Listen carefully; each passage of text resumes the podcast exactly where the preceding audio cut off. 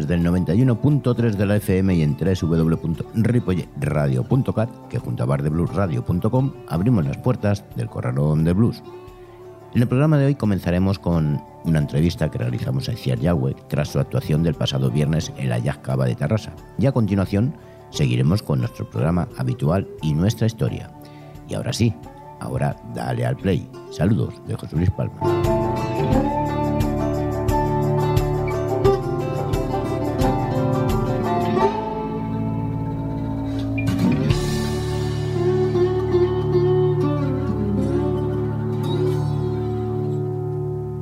Hoy en el Corralón de Blues tenemos a Iciar Yahweh, una cantante que hace un gran descubrimiento porque a pesar de que tenga dos discos en editados, es una fiel compañera y un gran descubrimiento de Greg Isor.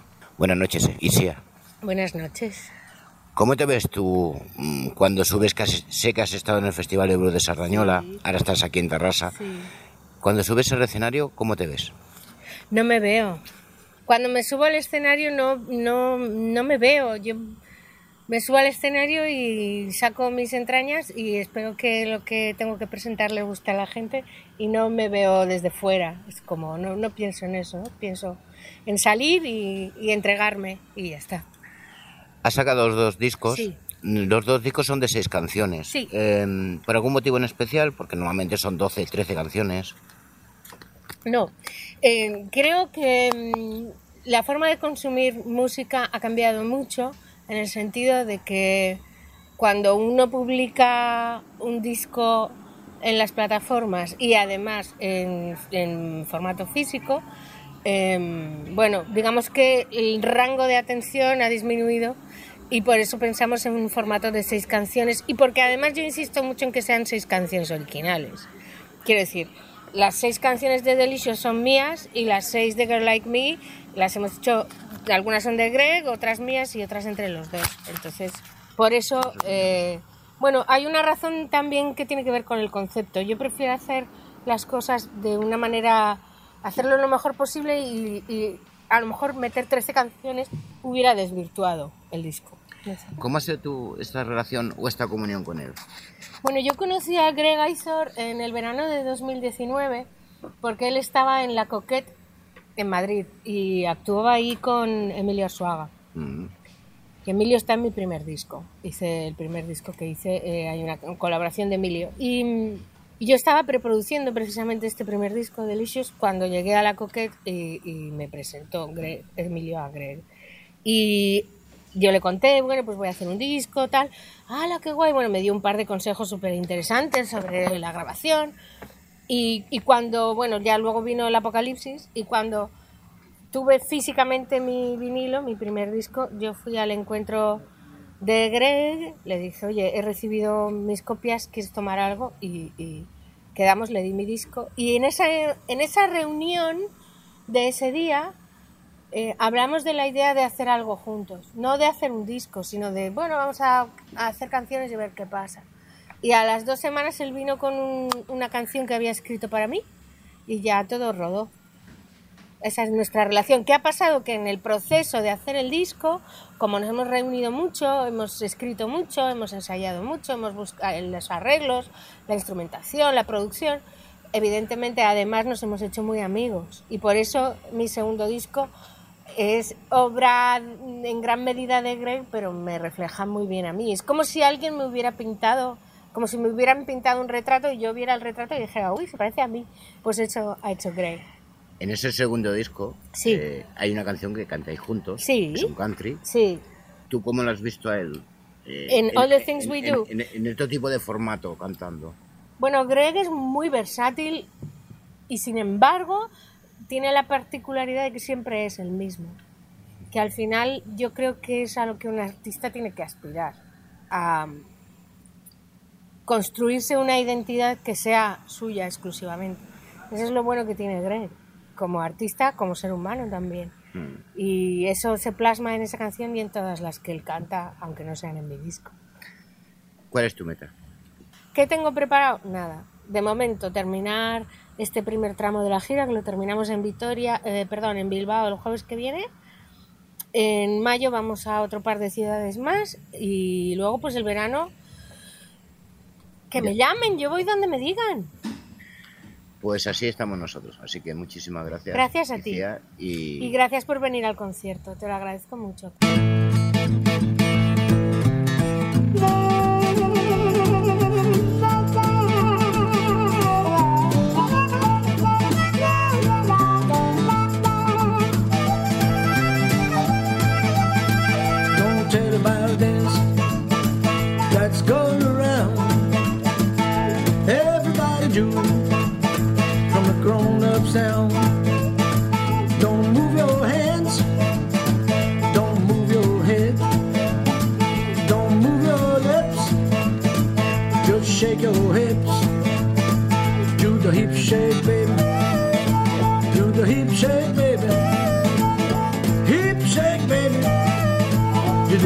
shake, baby.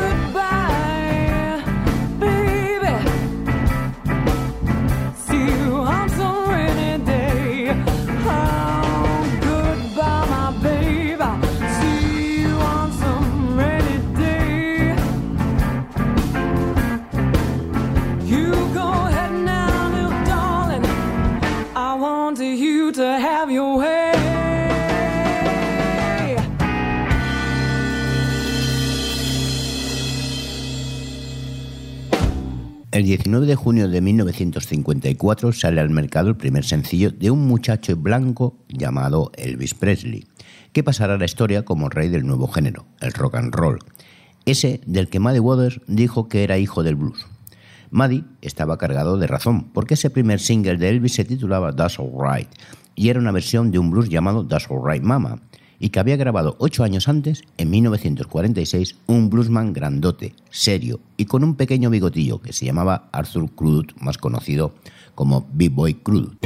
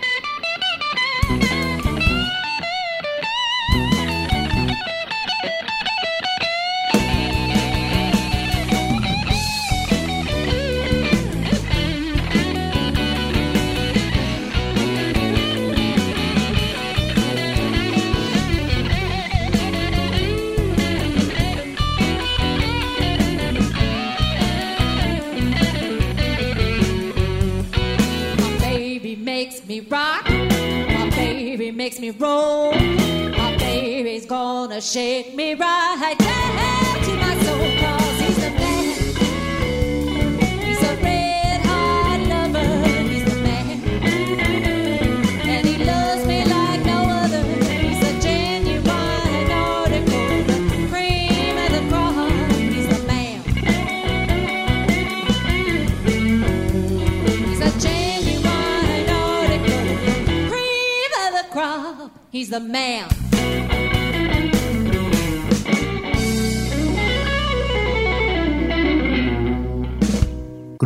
Había nacido en 1905 en Forres, en el corazón del Delta, creciendo al margen del frenesí musical como otros chavales de su edad. A principios de los años 20 se fue a buscar trabajo en las fábricas de Missouri e Illinois y cansado de las grandes ciudades, seis años más tarde decidió regresar a Mississippi, donde ahora sí, ahora sí que le entró el gusanillo musical, algo tardío, y con más de 30 años aprendió a tocar la guitarra.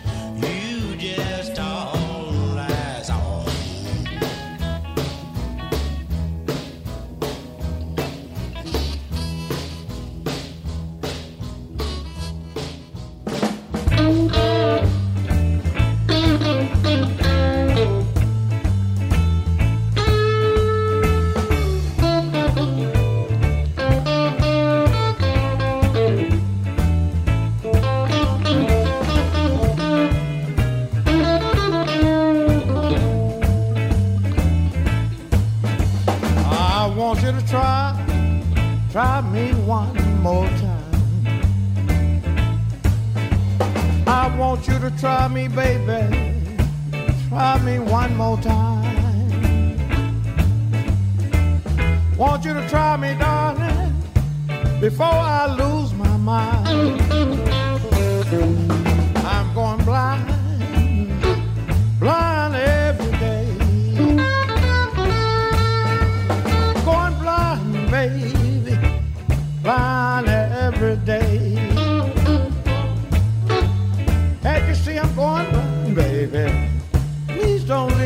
this way.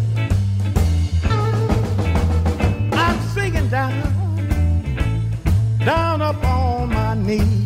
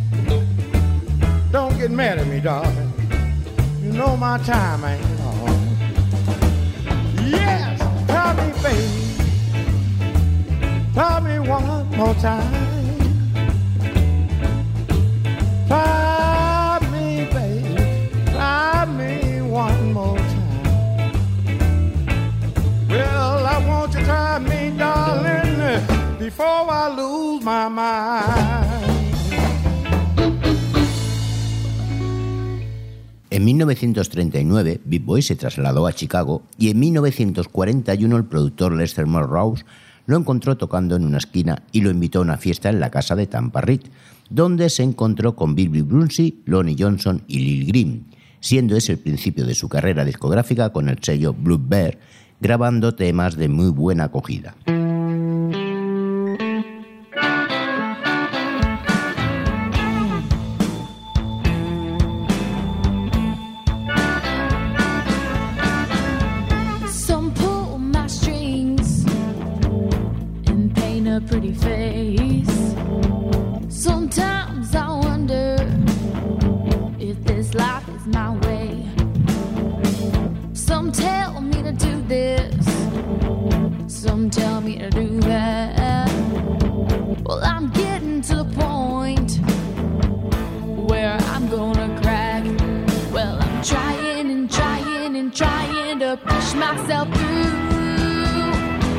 It's too much too soon.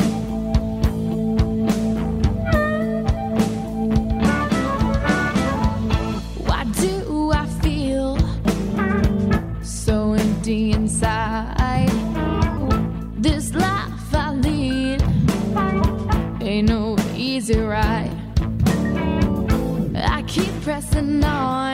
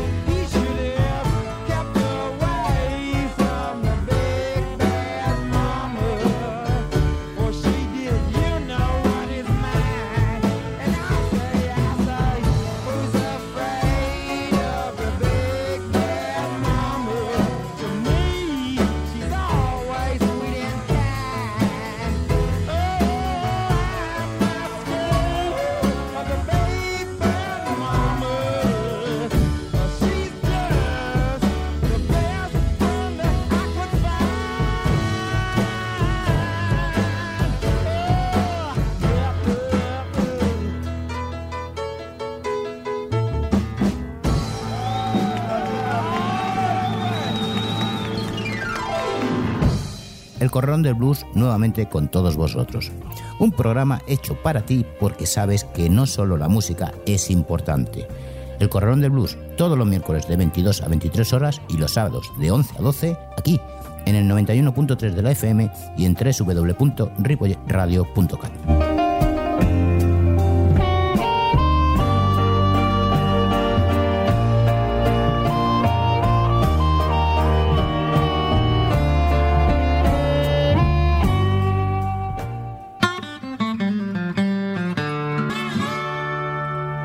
Seguimos en el 91.3 de la FM y en www.ripoyradio.cat, además de bardebluesradio.com.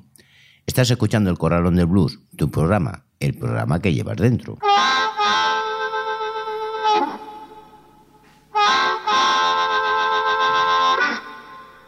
All aboard.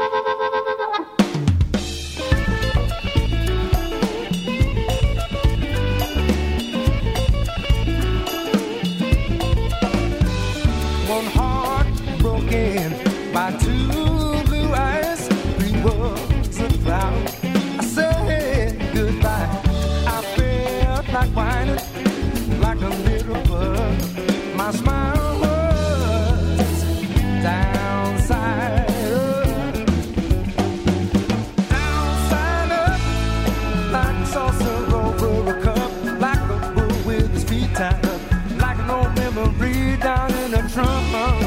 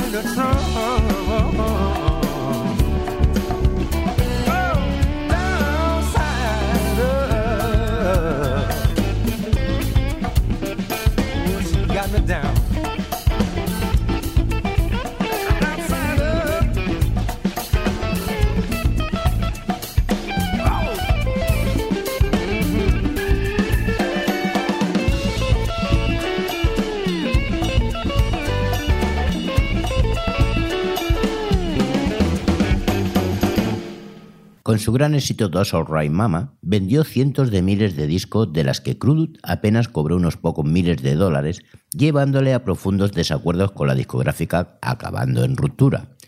En 1951 grabó sus últimos discos en Chicago y tras un par de intentos más en Atlanta, abandonó el mundo de la música para trabajar de lo que se cruzase, incluyendo la venta de alcohol ilegal.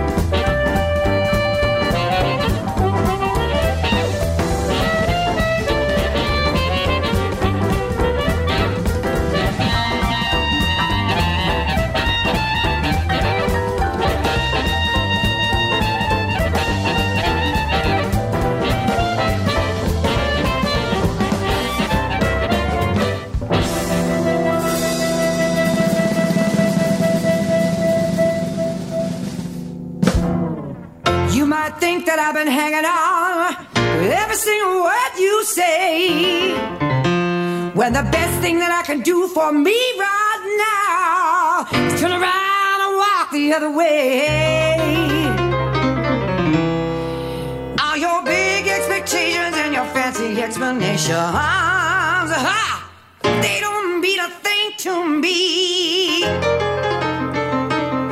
because I'm on a positive track, honey.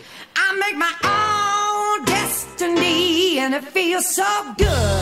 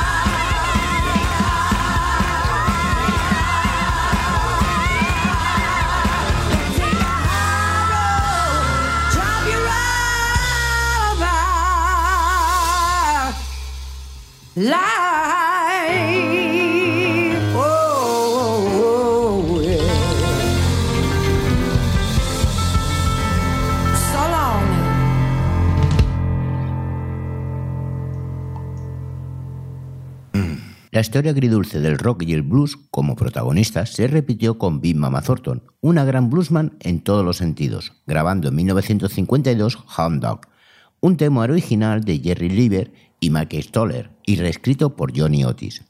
Todo ese talento unido a la impresionante voz de Big Mama convirtió el tema en un bombazo, siendo número uno de Raymond Blues, pero ese éxito fue aciago, ya que percibió apenas 500 dólares y tres años después se convirtió en un fenómeno de masas en la voz de Elvis Presley. Bueno, gracias por estar un programa más y nos vemos en el siguiente. Saludos de José Luis Palma.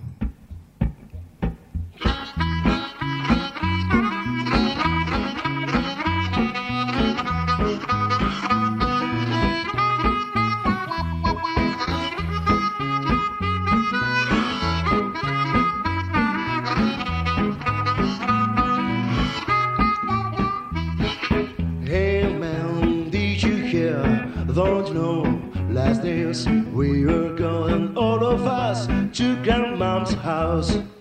We'll drink, we'll smoke, we'll get Harvestone films, vinyl, and much more in grandma's